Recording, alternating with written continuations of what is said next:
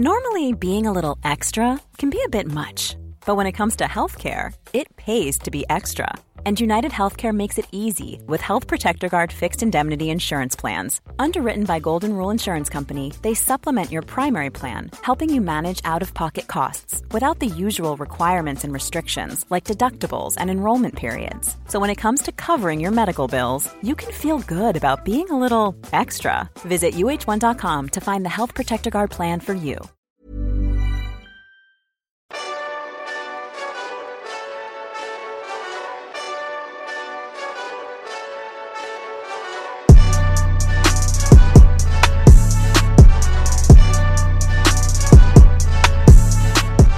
Bonjour à toutes et tous et bienvenue dans le Collimateur, le podcast de l'Institut de recherche stratégique de l'école militaire, l'IRSEM, consacré aux questions de défense et aux conflits armés. Je suis Alexandre Jublin et aujourd'hui pour un nouvel épisode dans le viseur, j'ai le plaisir de recevoir le commandant Fabien, donc bonjour. Bonjour. Alors vous êtes euh, donc vous êtes commandant dans l'armée de terre. Euh, euh, alors je, je, je précisais bon, je précisais tout de suite que l'épisode que vous allez nous raconter se passe au Mali, se passe en 2016. Mais euh, simplement, on va peut-être juste dire un mot de, de votre régiment de rattachement, vous, puisque vous êtes euh, originaire, et puis à l'époque vous étiez dans euh, le 121e régiment du train. Oui, c'est bien ça, ça basé à Montlhéry. Alors qu'est-ce que c'est qu'un régiment du train? Expliquez-nous. Ben, un régiment du train, c'est plusieurs escadrons. Donc euh, généralement, pour un régiment du train qu'on va dire normal, c'est... Attendez, je vais vous poser tout de suite la question qui me taraude. Déjà, euh, donc vous étiez un régiment du train au Mali. J'imagine que vous ne serviez pas que du train. Euh, C'est-à-dire, c'est le régiment du train, ça n'est pas que la voie ferrée. C'est une manière de dire. Ah mais même euh, jamais en fait le- les spécialités voies ferrées c'est pas du tout euh, c'est pas du tout enfin par un ou deux spécialistes c'est pas du tout notre travail non c'est plutôt l'organisation des convois logistiques le, déploiement de zones de de manutention et autres Euh, Donc et par train, on entend toute la logistique, tout le ravitaillement, tout le soutien, quoi. voilà en gros. Euh, au Mali c'était principalement les convois logistiques. On était divisé en deux sous-groupements logistiques. Et à nous deux nous avions la charge de bah, d'effectuer les, les convois logistiques euh, vers les différentes emprises françaises. Et alors, qu'est-ce que vous transportiez? Concrètement Enfin, c'est-à-dire, est-ce que c'est euh, du matériel, de la nourriture? Est-ce que vous avez des On transporte de tout. J'ai fait plusieurs, euh, j'ai fait plusieurs transports dans différents pays. Euh, sans rentrer dans le détail, euh, enfin voilà, je suis parti Liban, Afghanistan, Mali, et j'ai transporté toujours des choses très différentes. Ça va du, ça va du courrier qu'on transportait en Afghanistan à l'eau beaucoup qu'on transporte au Mali, principalement. Et alors, juste, vous, c'est quel segment Enfin, j'imagine bien que vous prenez pas le truc depuis la France. C'est-à-dire, à quel moment sur, C'est quelle distance en fait vous, ce, que, ce dont vous vous chargez Vous, vous c'est quoi? C'est des centaines de kilomètres? C'est des milliers de kilomètres? Est-ce que vous prenez la logistique en charge quand elle arrive dans le pays, ou est-ce que vous procédez déjà même en amont? Euh, ça, commence où et ça s'arrête où, disons, le, travail d'un- régiment du train? Bah écoutez, notre travail, euh, ça partait de la base de Gao jusqu'aux différentes emprises, donc euh, de Abeibara, Kidal, Tessalit. Donc euh, niveau des distances, c'est pas trop ça qui rentre en compte. Ce qui rentre surtout en compte, c'est- l'état du terrain. Euh, quand vous allez euh, quand vous allez sur une route goudronnée, euh, vous allez évidemment dérouler, ça va aller très vite. Le Mali, c'est du traverser du désert, c'est vraiment c'est des ensablements, c'est en saison des pluies, c'est beaucoup de boue, c'est il y a jamais un convoi qui se passe nominalement. Ouais, donc c'est pas vraiment de la distance, c'est de la distance-temps, quoi. Oui, c'est surtout de la distance temps. On pouvait, euh, bah, par exemple, sur le convoi dont on va parler, euh, sur le tout petit trajet euh, qui faisait Kidal à Bébara, on devait passer un jour, on y a mis trois. Alors euh, parlons-en peut-être. Donc c'était en, en 2016, euh, en janvier 2016, c'est bien ça? Novembre 2016. Novembre 2016, pardon. Donc au Mali, au sein de l'opération de l'opération Barkhane. Tout à fait. C'est alors déjà première question. Est-ce que vous savez ce que ce que vous transportez le, le- le- au jour le jour? La plupart du temps, on sait en gros ce qu'on transporte. Mais euh, après. Mais Parce que euh, j'imagine, c'est tout bête, mais j'imagine que c'est pas exactement la même chose de transporter des munitions ou des. Non, non, on ou- est, au, on est au courant bien sûr de si on a des, des transports dangereux ou autres. Et puis on, est, euh, on travaille main dans la main avec le SEA qui nous fournit des vecteurs qui transportent le carburant. Le donc on SEA, sait le service des essences des armées, enfin le, qui a maintenant changé de nom, mais. euh, euh, mais donc, euh, ils nous fournissent des vecteurs pour transporter du carburant, notamment. Donc, on sait qu'on a des matières sensibles dans chaque convoi. Donc là, en novembre 2016, il s'agissait de transporter donc quelque chose euh, de Gao à alors c'était, on, venait d'arriver sur Kidal, donc on était, on était parti quelques jours auparavant entre, on avait fait entre Gao et Kidal, donc un trajet qui s'est passé euh, sans, enfin avec toutes les péripéties habituelles de d'ensablement, de crevaison et tout ce qu'on peut, rencontrer sur la route. Et euh, là, donc ma mission était de faire euh, le trajet entre Kidal et Abeibara pour porter du, du, fret, principalement du ravitaillement en eau et du eau, nourriture et tout, ces, tout ce genre de choses. Donc, mais et essence. C'est tout bête, mais alors d'une part, on peut rappeler que c'est évidemment essentiel que les lignes logistiques, c'est la ligne de vie, euh, spécialement quand on est dans des, dans des postes avancés comme ça. Enfin, c'est la logistique qui permet aux emprises françaises de survivre. Mais là, par exemple, pour le, c'est un convoi de combien? Ça, ça fait, c'est-à-dire ça fait, c'est combien de camions, c'est combien de véhicules Alors là, c'était 56 véhicules.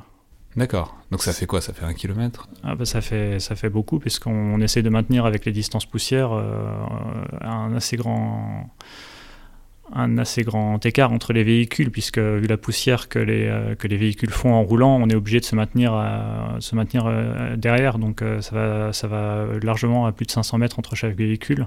Ah, d'accord, donc ça fait, oui, ça fait un, un convoi de plusieurs dizaines de kilomètres, quoi. Oui, oui, enfin, depuis, oui, oui, enfin, je ne saurais pas vous dire exactement, mais euh, enfin, c'était, c'était très long, surtout avec les différences de vitesse des différents véhicules. Donc, même si on s'adapte, il y a parfois des élongations énormes. Euh, et notamment, je sais que notre élément le plus en avant, qui était un, un PRI, euh, lui était. Un PRI, c'est un Un peloton de recherche et d'investigation de mémoire. Et donc, c'était de l'infanterie qui, qui était détachée pour nous, pour nous ouvrir la voie, ou de la cavalerie. Cavalerie, je crois. Enfin bon, euh, c'est loin dans ma mémoire. Euh, et donc eux, ils étaient, ils étaient euh, bah, notamment au moment où il y a eu ce dont on va parler, ils étaient à 10 km devant. D'accord, bah, parce que évidemment, bon, précisément du fait que c'est si important et si vital pour les emprises françaises, Évidemment, c'est largement accompagné, sécurisé par des véhicules blindés, par, euh, par des... Tout à fait. Donc, euh, ce qu'il faut savoir, c'est qu'en plus, maintenant, même nos véhicules de transport dits euh, lourds sont armés, donc les PPLOG, porteurs polyvalents logistiques terrestres. Donc, ce sont des camions, quoi Eux, c'est des camions, mais qui sont armés maintenant. En Afghanistan, par exemple, les camions n'étaient pas armés. Euh, ils sont armés et blindés. Euh, nous avons ensuite les, euh, les pelotons d'escorte, donc qui eux sont sous VAB et qui sont du train et qui ont pour mission VAB, rappelons que c'est les véhicules de l'avant blindés.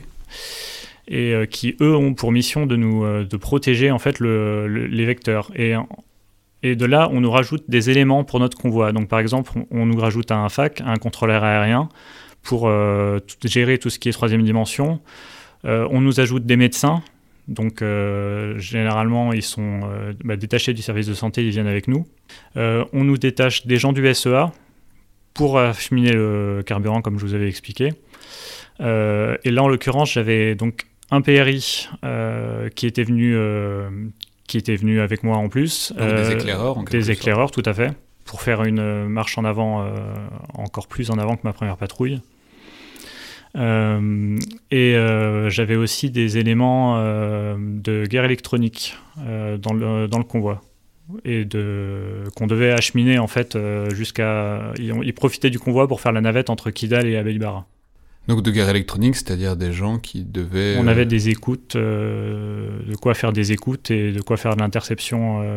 Mais actifs donc dans le convoi Actifs dans le convoi. En fait, on les laisse faire leur travail euh, euh, enfin, on, les gère, euh, donc on leur dit où est-ce qu'on va, on dit comment s'arrêter, etc. Mais après, en bonne intelligence, on les laisse gérer et graviter autour pour faire leur travail en même temps et profiter de la mission pour remplir leur mission.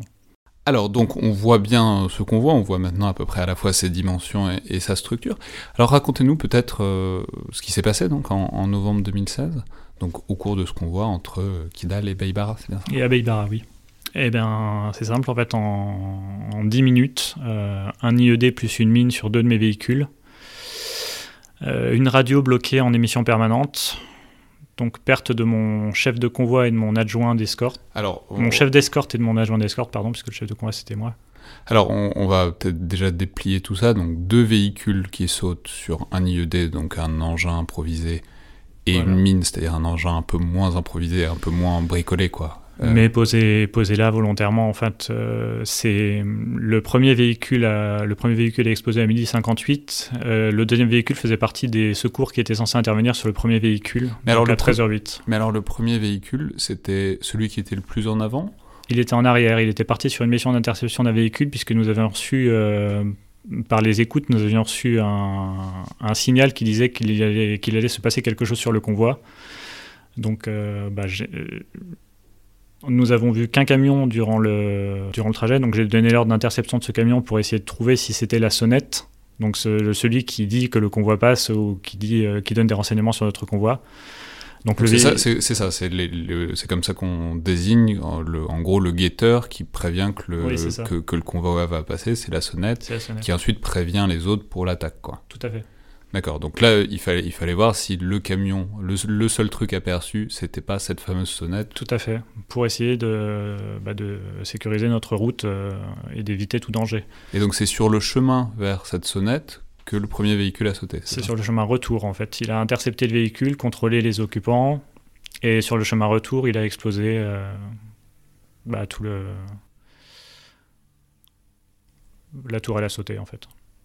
D'accord. Donc c'était quand même un, c'était un, c'était un VAB Oui, c'était un VAB.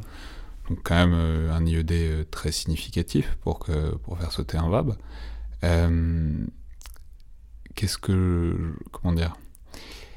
C'était un trajet... euh, c'était puisque on parlait du sable, etc., de l'enlisement, de toutes ces problématiques-là du Mali, c'était quand même une route Ou c'était... euh, C'était un- une route à la malienne, c'était sur du sable. D'accord, mais donc il y avait quand même un, un itinéraire, un passage bien défini, et c'était anticipable que vous alliez passer par là, quoi. En fait, il y a plusieurs pistes euh, qu'on utilise et on essaie de varier le plus possible ce qu'on appelle les traces. On essaye de varier, donc sans trop rentrer dans les détails de tous les modes de- d'action euh, que nous faisons, mais on essaie de varier les itinéraires le plus possible, tout en restant sur les itinéraires euh, définis comme les plus sûrs. Euh, donc là, euh, le problème, c'est que je pense, enfin, c'est une interprétation personnelle, euh, ils l'ont vu passer dans un sens pour aller vers l'interception de véhicules et ils ont le- l'IED sur le, sur le chemin du retour et le, conducteur n'a rien vu et le, le VAB a explosé. Et c'est ensuite que j'ai donné l'ordre, évidemment, au véhicule d'intervenir, donc pour monter une équipe de secours. Et c'est lors de cette équipe de secours que le deuxième véhicule a sauté sur une mine. Donc en 10 minutes, j'avais perdu mes deux véhicules et mes deux principaux interlocuteurs, puisque donc euh, sur un convoi, normalement, il y a le chef de convoi plus le chef d'escorte qui est en charge de toute la sécurité et son adjoint d'escorte qui, euh, qui le supplée s'il a, s'il a un problème. Et donc là, en fait, je me suis retrouvé à gérer chef de convoi plus chef d'escorte euh, en, bah, dans 10 minutes, puisque tout s'était puisque tout, tout s'était passé très très vite. Et donc le véhicule, le premier véhicule. et- par ailleurs, reprenons simplement ce que vous avez dit tout Oui. à l'heure, le, le radio bloqué, ça veut Oui, dire... c'est ce que j'allais vous dire. Donc, c'est-à-dire que les, les procédures étaient. Enfin, je me souviens très bien de, de ces moments-là. On entendait le- la panique dans, les, dans, les, dans, les, dans la voix du brigadier qui disait qu'il avait posé un, un garrot, mais on n'arrivait pas à communiquer avec lui. Donc, euh, j'ose imaginer, j'ose à peine imaginer son état de panique à ce moment en venant de. Mais, mais donc rappelons simplement que c'est parce que c'est tout bête, mais c'est des VHF. Donc des VHF, quand on enclenche euh, son, son, Bah, en son- fait, son voilà, c'est poste, le- ça, ça- t- plus personne peut reprendre la main dessus. Donc il peut y avoir qu'un seul poste qui émet en même temps. Donc s'il y a un poste qui est bloqué en position de, de parler, quoi, en fait toute la fréquence est bloquée, quoi. Voilà. Oui, j'aurais pas dit mieux. D'accord, donc vous vous retrouvez à suivre donc de loin, je sais pas à quelle distance c'était, mais quand même de loin euh, ce, qui se passe. Le oui, premier parce que je suis accident, resté avec le, le convoi principal, moi. le premier accident, le deuxième euh, accident, enfin la deuxième attaque. Euh, et pendant ce temps-là, c'est bête, mais vous stoppez le convoi ou il faut continuer d'avancer pour pas fournir prise, pour Alors- pas peut-être fournir une cible? Là, en fait, j'avais stoppé le convoi euh, pour éviter d'avoir une trop grosse élongation avec mon véhicule qui était parti intercepter le, le camion.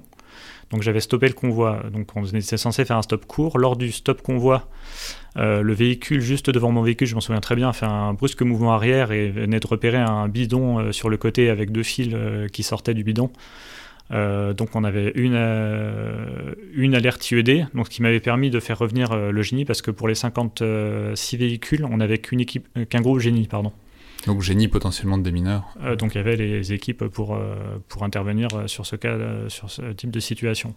Mais ils étaient avec le PRI, donc à 10 km devant. Donc quand j'ai donné l'ordre de revenir au génie juste avant que le premier véhicule saute, donc il était déjà en route quand, quand nous avons sauté, mais ça a quand même mis pas mal de temps pour le venir. Donc sachant qu'au pire de la situation, euh, je me retrouve avec deux IED avérés et trois suspicions d'IED sur l'ensemble du convoi. Donc tout mon convoi a été fixé. Et cette fixation, elle a duré, on, a réussi à se dégager euh, et à rentrer en BOAT, à, fermer la BOAT qu'à 21h.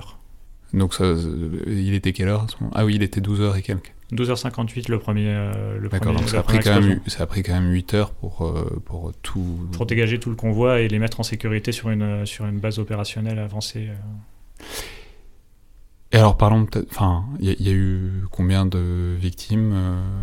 Alors en tout, il y a eu, donc on comprend vite euh, par les comptes rendus qu'on entend du brigadier euh, quand il dit qu'il pose un garrot, qui, pose un garrot, on comprend qu'il y, a hémorragie, on, comprend que c'est un blessé, que c'est un blessé alpha, donc les plus graves. ensuite, on attend que le médecin aille sur zone pour nous catégoriser les blessés, mais en tout, on a eu un alpha, un bravo, et en tout, puisqu'on a eu des traumas sonores et des petites contusions, on a eu 7 Charlie. Donc euh, deux véhicules de moins pour mon convoi et euh, bah, deux équipages de moins euh, à, utiliser. Et il y a l'alpha en question s'en est, est sorti? Non, malheureusement, il est décédé des suites de ses blessures après son transport à l'hôpital. Donc il a été évacué par hélicoptère mais il n'a pas, il n'a pas survécu. Donc, euh, c'est posé le deuxième problème. J'avais déjà réfléchi. alors, juste, non, mais restons encore euh, juste un moment sur ce truc-là, c'est-à-dire donc deux véhicules euh, hors, hors d'état d'agir, disons, à l'écart du convoi, des d'autres véhicules qui sont de l'autre côté en plus. Oui. Donc à ce moment-là, qu'est-ce qu'on fait? On envoie encore d'autres véhicules pour récupérer les équipages des deux véhicules accidentés tout en maintenant la sécurité du convoi. Donc on est obligé de, faire des équipes puisqu'il faut, on ne laisse rien derrière. Donc euh, outre, euh, euh, les éléments de dépannage qu'on envoie pour récupérer les véhicules et les monter sur, sur plateau, on, envoie aussi le gendarme pour constater, pour constater les choses, puisque nous avons un gendarme dans chaque, dans chaque convoi logistique. Euh, là, on avait envoyé toute l'équipe SAN, c'est-à-dire que l'infirmière qui était dans un autre véhicule, euh, plus la médecin qui était dans son propre véhicule, euh, était parti, était parti et, ils ont été obligés de se déplacer de pôle en pôle en allant d'abord du plus grave au moins grave. Et pareil pour l'équipe génie, j'ai dû prioriser l'équipe génie et lui donner l'ordre de faire d'abord tout ce qui concernait le véhicule le plus touché, puis le véhicule le moins touché, et ensuite de lever seulement les suspicions de les suspicions d'IED qui touchaient trois de mes véhicules sur le convoi. Donc ça a pris euh, plusieurs heures, euh, donc évacuation hélico, évacuation, euh, enfin les autres vous les ramenez dans le convoi autant que possible. Vous repartez, vous arrivez donc le soir sur une base avancée. Et comment dire, qu'est-ce qui se, qu'est-ce qui se passe à ce moment-là? C'est-à-dire comment est-ce que, pas on clôture une journée comme ça, parce que j'imagine que ça se clôture jamais vraiment, mais comment, euh, voilà, une fois que tout est sécurisé, qu'on est arrivé, qu'on a pu s'arrêter, quoi, euh, littéralement, euh, qu'est-ce qu'on fait? Bah, on fait ce qu'on a fait sur toutes les autres journées, sur toutes les BOAT. Donc, on, déjà, on met en sécurité tout le monde, ça c'est le plus important. Ensuite, ils s'occupent des véhicules. Évidemment, on s'adresse, euh, on s'adresse au chef d'élément et on s'adresse, euh, si on peut, on fait un rassemblement, mais c'est parfois compliqué euh, pour s'adresser au convoi et expliquer. Sinon, au minimum, il faut le faire par la radio. Moi, je, l'avais fait par la radio parce que je savais que c'était, j'avais plusieurs éléments séparés en plusieurs points, comme vous l'avez rappelé. Donc, pour réunir tout le monde, c'était impossible. Et mon but du jeu, c'était vraiment de mettre tout le monde en sécurité, puisqu'on était en zone, en zone hostile très clairement. Donc, au maximum, j'ai mis les gens en sécurité. Au fur et à mesure, ils sont venus agrémenter la BOAT. Et au fur et à mesure, j'ai parlé aux gens et je leur ai donné des nouvelles, puisque bah, puisqu'on n'a pas appris la mort, euh, la mort de, de, notre camarade tout de suite. Donc, euh, au début, les nouvelles étaient plutôt rassurantes, on va dire. Donc, euh, ça permettait de. Le convoi, à ce moment-là, n'avait pas le, ce choc qui, qui l'avait frappé. Il était sous le choc de, de l'attaque, évidemment. Mais officiellement, tout le monde s'en était tiré. Et c'est vraiment pas la même chose quand après on apprend euh, le décès. Vous l'avez appris quand? À 22h30, mon chef de corps m'a appelé, sur, m'a appelé pour m'annoncer que, qu'il était parti. Et dans ces cas-là, euh, puisque là vous êtes donc sur une base avancée, mais vous n'êtes pas encore à destination, vous n'êtes pas à l'endroit où vous pourrez vraiment vous arrêter, quoi. C'est vraiment une étape. Euh, je sais pas, mais on, le dit tout de suite? Ou est, Déjà, est-ce que vous l'avez dit tout de suite? Et si oui, est-ce qu'on réfléchit aussi à est-ce que c'est le bon moment? Est-ce que c'est le bon contexte pour le dire? Je sais pas comment est-ce que parce qu'il y a le fait d'intégrer ça pour vous, puis il y a aussi ensuite le fait de le transmettre et de le transmettre dans des bonnes conditions à, vos hommes pour pas que. Enfin, l'objectif c'est quand même de, pouvoir continuer la mission parce que vous n'êtes pas à un endroit où vous pouvez vous arrêter. Oui, tout à fait. Euh, j'avais déjà réfléchi à tout ce qui était problématique logistique pure en fait. Euh, comment j'allais gérer euh, avec euh, deux véhicules de moins. Enfin, en fait, ça fait trois véhicules de moins puisque mon véhicule de transport qui transporte le VAB, fatalement, il peut plus, il peut plus transporter autre chose. Donc en fait, ça me faisait trois véhicules de moins et il fallait j'avais déjà intégré euh, comment j'allais procéder à ma manœuvre logistique. Donc ça, il n'y avait pas de problème. mais donc c'est intéressant, c'est quasiment le, enfin, le réflexe, c'est le métier. Quoi, la, le premier réflexe, c'était le métier. Mais ça, c'était avant que j'apprenne. Mais enfin, je suis content d'avoir eu ce raisonnement avant, puisque ça m'a permis ensuite de gérer au mieux l'événement qui se passait, c'est-à-dire l'annonce du décès. Mais c'est intéressant, c'est le fait que ce soit vraiment le, quoi, les tâches quoi, qui arrivent en premier dans ces. Enfin, c'est-à-dire la, oui, une fois la, tout le monde en sécurité, on se La priorisation absolue, c'est. La continuité de la mission. Ouais en l'occurrence acheminer la ressource sur Abeilbara. Euh, et ensuite Et en fait, bah, quand j'apprends ça, moi déjà, euh, bah, il y a le temps que j'absorbe la nouvelle. Et puis ça, ça s'est passé relativement vite. Et puis après, il y a la réflexion qui vient vite. Donc moi, ce que j'ai fait, c'est que j'ai d'abord réveillé euh, ma médecin pour lui dire que son patient avait succombé pour la prévenir. Et après, on s'est mis tous les deux euh, à mon VAB commandement et on a commencé à parler et j'ai commencé à réfléchir ce qui était, ce qui était le mieux. Donc elle, elle a... On avait déjà fait, euh, on avait déjà passé du temps ensemble parce qu'on avait déjà fait tout ce qui était recomplètement de son matériel médical, puisqu'il y en a beaucoup qui a été utilisé euh, par, les, par les deux attaques. Et là, moi, je m'interroge sur comment faire pour que mon peloton de circulation et mon convoi, euh, ils intègrent au mieux euh, ce choc, ils encaissent au mieux ce choc et qui continuent leur mission, c'est-à-dire assurer la sécurité du reste du convoi. Donc là, je prends le parti de. Parce que rappelons, c'est eux donc, qui avaient perdu un camarade, c'est-à-dire c'est cette partie-là du convoi. C'est ça, c'était leur sous-officier adjoint qui est, qui est décédé. Donc là, moi, ce que je prend parti, c'est de, d'aller chercher en fait en pleine nuit euh, son chef de peloton pour lui annoncer en premier. Donc je le prends à part, on marche dans la BOAT et je lui annonce euh, bah, ces mots qui sont, qui sont terribles à dire. Euh, je lui annonce que son sous-officier adjoint est décédé.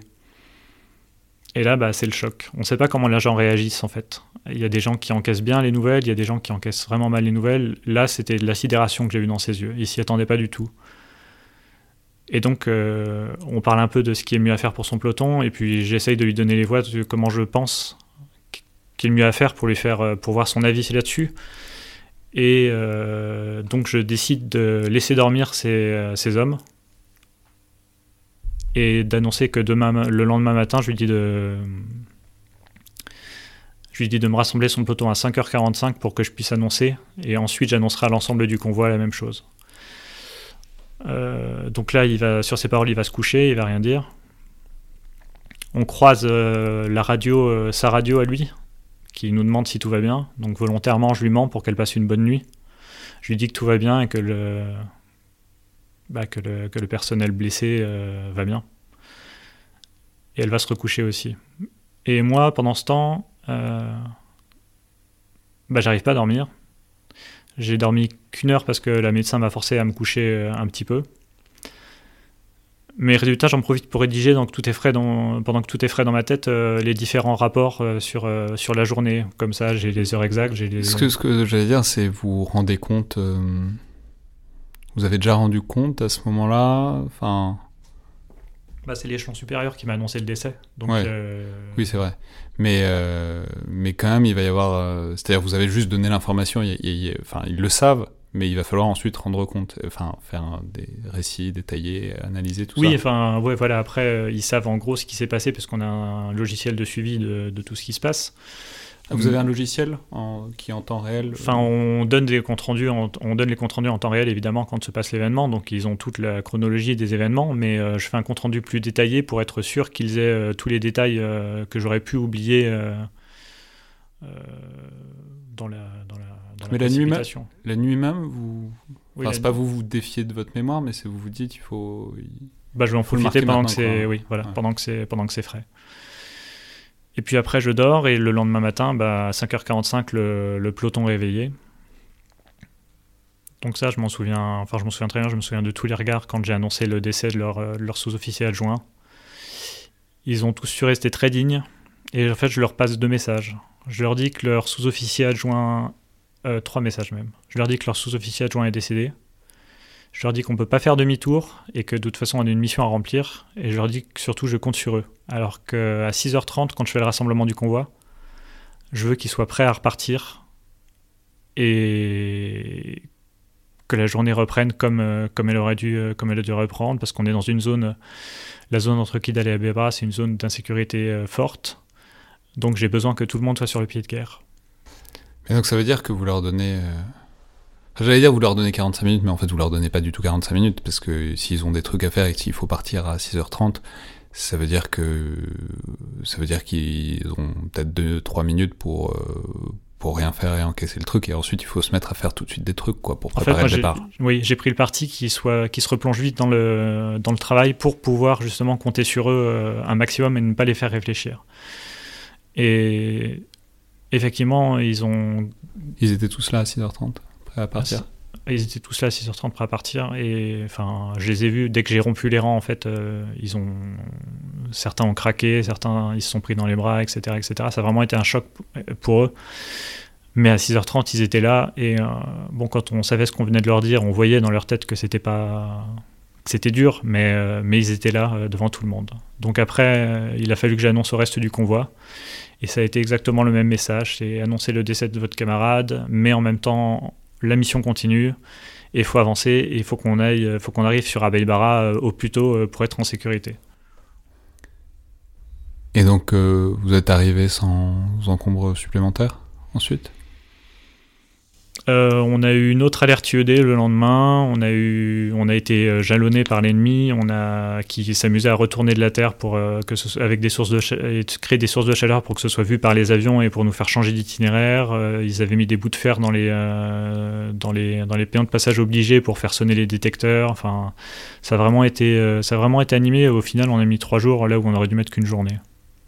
Ah ouais, donc c'est ils ont d'accord, c'est c'est c'est Et pas, pas seulement des attaques, c'est aussi euh, des signaux. Ils, ils, ils placent aussi des signaux contradictoires qui coûtent beaucoup moins cher qu'une attaque. Qui sont mais pour Bah, en euh, l'occurrence, là, oui, on, on sentait qu'ils étaient, qu'ils étaient là et par les, comme on avait un dispositif d'écoute, on, est, on entendait les commentaires, euh, on entendait les commentaires sur, leur, sur leurs actions. Donc, euh, et les, les attaques, ça a jamais été une vraie, enfin c'est des vraies attaques, pardon. C'est pas, pas ce que je veux dire, mais ça, ça a jamais été. Vous avez jamais vu l'ennemi, il y a jamais eu d'attaque. euh, Il n'y a jamais eu d'embuscade, il n'y a jamais eu de type qui voulait prendre le.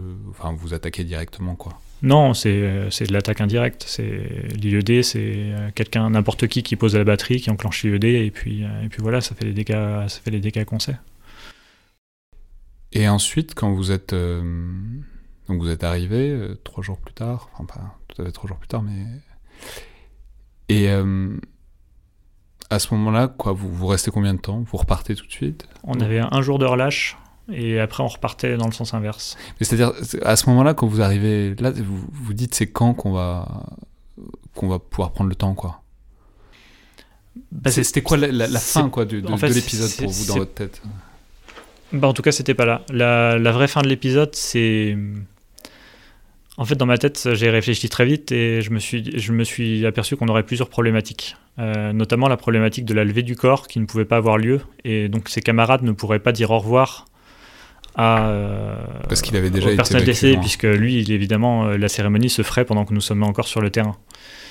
Donc, euh, alors donc déjà, le plus important, c'est de contrôler que tout le monde va bien. Donc, je profite de ce petit temps de repos on va dire, où il y a, le peloton de circulation est, au repos pendant que le peloton de transport travaille et charge et décharge les, différents conteneurs. Euh, je, profite pour, je profite beaucoup pour parler aux gens.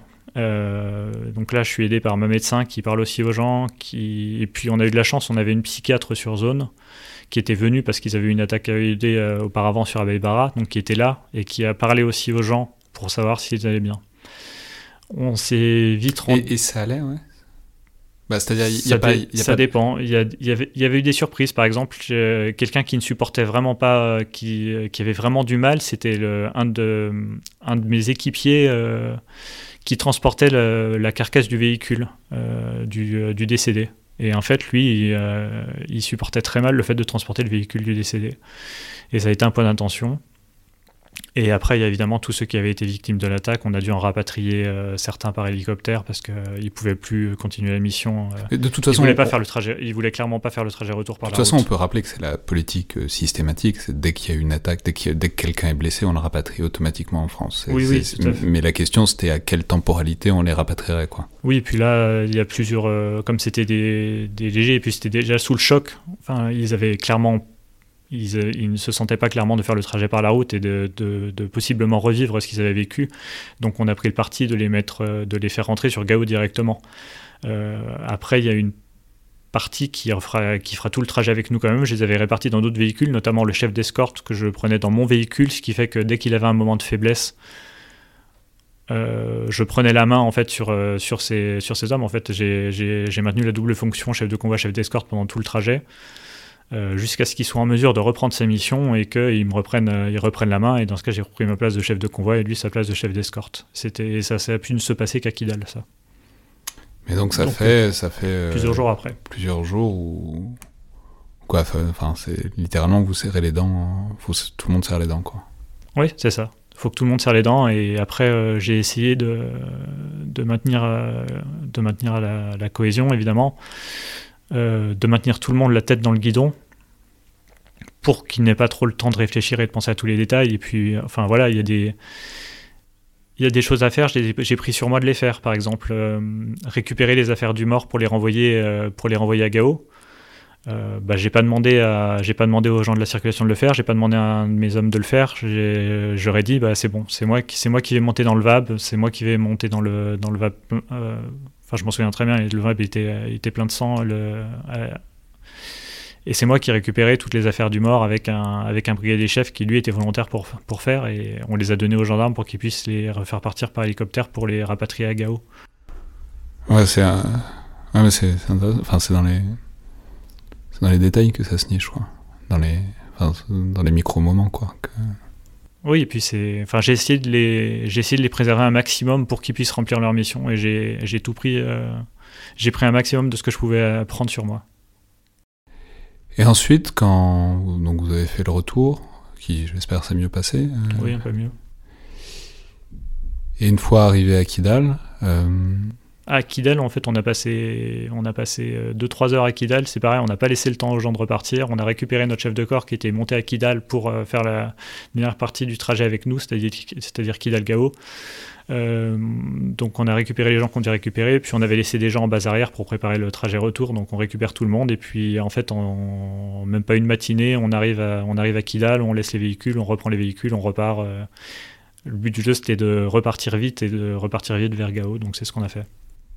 Et donc c'est à Gao, quoi, 3-4 jours après Oui, et c'est là, là, que vous desserrez les dents C'est là qu'on desserre les dents. Et je me souviens, et je me souviendrai toujours de, de l'état de mes hommes quand on a passé les portes de Gao. À partir du moment où ils se sont sentis en sécurité, ils ont, ils ont tous relâché. Ils ont tous relâché et... Et c'était bien ou pas de, Enfin, à la fois de relâcher et comment ils ont relâché à ce moment-là? Bon, en fait, là, j'ai pris, euh, j'ai pris sur moi et j'ai demandé au chef de corps. Je leur ai dit, euh, je suis allé voir le chef de corps et j'ai dit, euh, bon, alors clairement, mes hommes, ils ont besoin de, relâcher la pression. Je fais mon colonel, ce que je vous propose, c'est ce soir, je les laisse faire ce qu'ils veulent. Et demain matin, ils seront tous frais, dispo, opérationnels. Donc j'ai eu de la chance, le chef de corps m'a suivi. Donc ils se sont lâchés, il y en a, ils se sont lâchés tous ensemble. Enfin, ils se sont lâchés, euh, mais il n'y a pas eu, il y a pas eu de débordement. Hein, je précise tout de suite. Ils ont fait ça, ils ont fait ça très bien, mais ils savaient qu'ils avaient la liberté. Euh, il n'y a pas eu, y a pas eu de cadre pour les, pour les encadrer et dire. Il n'y avait bon, pas d'officier qui restait là. Pour, pas pour les surveiller. Non, non, voilà, enfin, c'est ça. C'était les, les chefs de groupe sont restés avec leur groupe. Ils ont, ils ont, ils ont fait tout ce qu'ils avaient à faire en travail en premier, et après euh, pour la soirée, ils ont été, pour la plupart, ils ont été, ils ont été boire une bière, et, euh, et puis il y en a certains qui se sont couchés tôt, il y en a certains qui n'ont pas réussi à dormir. Mais ce qui est sûr, c'est qu'ils étaient tous le lendemain matin opérationnels et, et prêts. Après, moi, j'ai demandé. euh, Ouais, mais c'est ça, et du coup, le, le, le chapitre suivant, c'était quand? C'est-à-dire, vous. vous- on, on a laissé une semaine de relâche. Euh, et euh, dans la semaine de relâche, on a fait. euh, heureusement, on avait l'aumônier avec nous quand, quand tout s'est passé. Donc, C'était particulièrement important, ça, d'avoir l'aumônier? Alors en l'occurrence, c'était surtout pratique. Donc c'était important pour certains, mais c'était surtout pratique. Parce que résultat, il a vu ce qui se passait et il a pu organiser, mettre en place une messe pour ceux qui le désiraient au retour. Donc euh, le chef de corps a mis en place une cérémonie pour qu'on puisse dire au revoir et le chef de et l'aumônier a mis en place une messe pour qu'on puisse dire au revoir. Et, voilà, enfin c'était dans le processus pour les gens pour réussir à dire au revoir à quelqu'un qui était parti sans, sans qu'il le voie ça a été important et ça a permis que le reste du, euh, que le reste du mandat se passe, se passe pour le mieux. Parce qu'après, il a fallu gérer l'histoire du remplacement, puisqu'évidemment, on ne pouvait pas rester sans sous-officier adjoint. Euh, Et vous, a- vous avez gardé le même, euh, la même escorte? On a gardé la même escorte, ils sont restés, on en a rapatrié. euh, on en a rapatrié. Je veux dire, c'est pas, c'est pas tournant, quoi. C'est pas, c'est pas des fois vous avez. Ah non, moi dans mon, dans mon sous-groupement logistique, j'avais qu'un peloton d'escorte. Donc c'est, on a fait tout le mandat tous ensemble. On est reparti ensuite. Et euh, bah après, ce que j'ai fait, c'est que j'ai essayé de serrer la cohésion au maximum dans, le- dans l'unité. Donc ça passe par, euh, ça passe par des, enfin ça passe par des, des petits, euh, des petits jeux cohèses, euh, des petits jeux cohèses pendant le mandat. Ça passe par des euh, beaucoup de dialogues qui voient qu'ils sont l'écoute euh, du commandant d'unité et, et que, enfin voilà, montrer qu'on est là pour eux, etc. Et ça a duré euh, combien de temps, le- la fin du mandat? 4 mois et demi le mandat. Euh, Et là, c'était mon premier convoi euh, au Ouais, Mali. D'accord. Et euh, après, quand vous rentrez, euh, c'est bête, hein, vous n'êtes pas obligé de me répondre, mais vous avez vu la famille? Oui, j'ai vu, euh, j'ai vu et je suis toujours en contact avec le père, de, le père du, du décédé. Je suis toujours en contact avec celui qui avait été rapatrié, euh, le conducteur. Euh, Je suis toujours en contact avec euh, mes principaux cadres euh, du mandat. Enfin, on est, on est restés tous très soudés. Ça crée une cohésion Ça crée, ça crée plus, des liens. durable, quoi. Ça crée des liens, ça c'est sûr. Et, euh, et euh, enfin encore maintenant, je contrôle qu'ils, enfin je contrôle pas, c'est c'est plus c'est plus ce mot-là, mais je m'assure qu'ils vont qu'ils vont bien. Et je sais que par exemple chaque année au 4 novembre, on s'écrit tous pour euh, pour raconter les nouvelles. Et je sais que j'écris beaucoup dans l'année euh, à certains euh, qui à certains on est 2, 3, 4 à s'écrire tout le temps. Et puis ça permet de voir ce que les, ce que les gens sont devenus, parce qu'après, euh, il y a le, le- la phase du retour est, est quand même très compliquée. On passe, de, on passe rapidement euh, à une vie euh, qu'on appelle normale, et, euh, et il faut vérifier que tout le monde supporte bien euh, ce, ce, pas- ce passage. C'est particulièrement compliqué dans ce cas-là, vous pensez? Le SAS fait beaucoup de bien. Alors le SAS, on va peut-être euh, en dire un mot, parce que c'est un, truc que les gens à- co- À connaissent. titre personnel, en tout Ouais, cas. c'est un truc qu'on connaît très peu de l'extérieur, donc j'ai appris moi-même l'existence il n'y a pas si longtemps. C'est le fait que vous rentrez pas, euh, vous rentrez pas directement. en Non, pas France. directement. Vous allez euh, quelque part, euh, soit bronzer, soit soit pas, mais enfin en tout cas vous allez dans un tiers lieu euh, qui soit pas qui soit pas l'OPEX et qui soit pas la France. Tout à fait. Ce qui permet de. Alors, tout le monde n'est pas d'accord. Il y en a certains qui trouvent ça superflu. Euh, moi, personnellement, je trouve que c'est utile. J'avais déjà connu ça pour l'Afghanistan. Et euh, c'est vrai que là, au retour du Mali, en plus, on a pu être au SAS en unité constituée. C'est-à-dire que je suis parti avec tout mon sous-groupement. On est parti en une VAM. Donc, on a tous été désengagés en même temps. On a tous fait le SAS en même temps. On, a tous, euh, on est tous rentrés en même temps. Euh, et ça a fait beaucoup de bien. Là-bas, on a pu commencer les entretiens psy, euh, on, a pu, euh, on a pu faire des séances de, de techniques d'optimisation du potentiel, on a pu faire des moments de détente tout simplement. Et puis voilà, on est, les gens étaient tri, les gens étaient dans un hôtel, ils, étaient, ils étaient tous très bien et ça a fait, ça fait beaucoup de bien. Surtout qu'après, le retour, c'était particulier puisque mon peloton d'escorte était du 515e régiment du train, donc pas de mon régiment. Donc à partir du moment où on posait le pied sur le, le pied en France, on savait qu'on les perdait. Donc les au revoir, ils ont été très très rapide. Et c'est pour ça qu'après, on a aussi maintenu le lien pour, pour vérifier que, les, que les, potentiellement les gens euh, ne faisaient pas de stress post-traumatique après. Merci beaucoup, commandant Fabien. Merci, de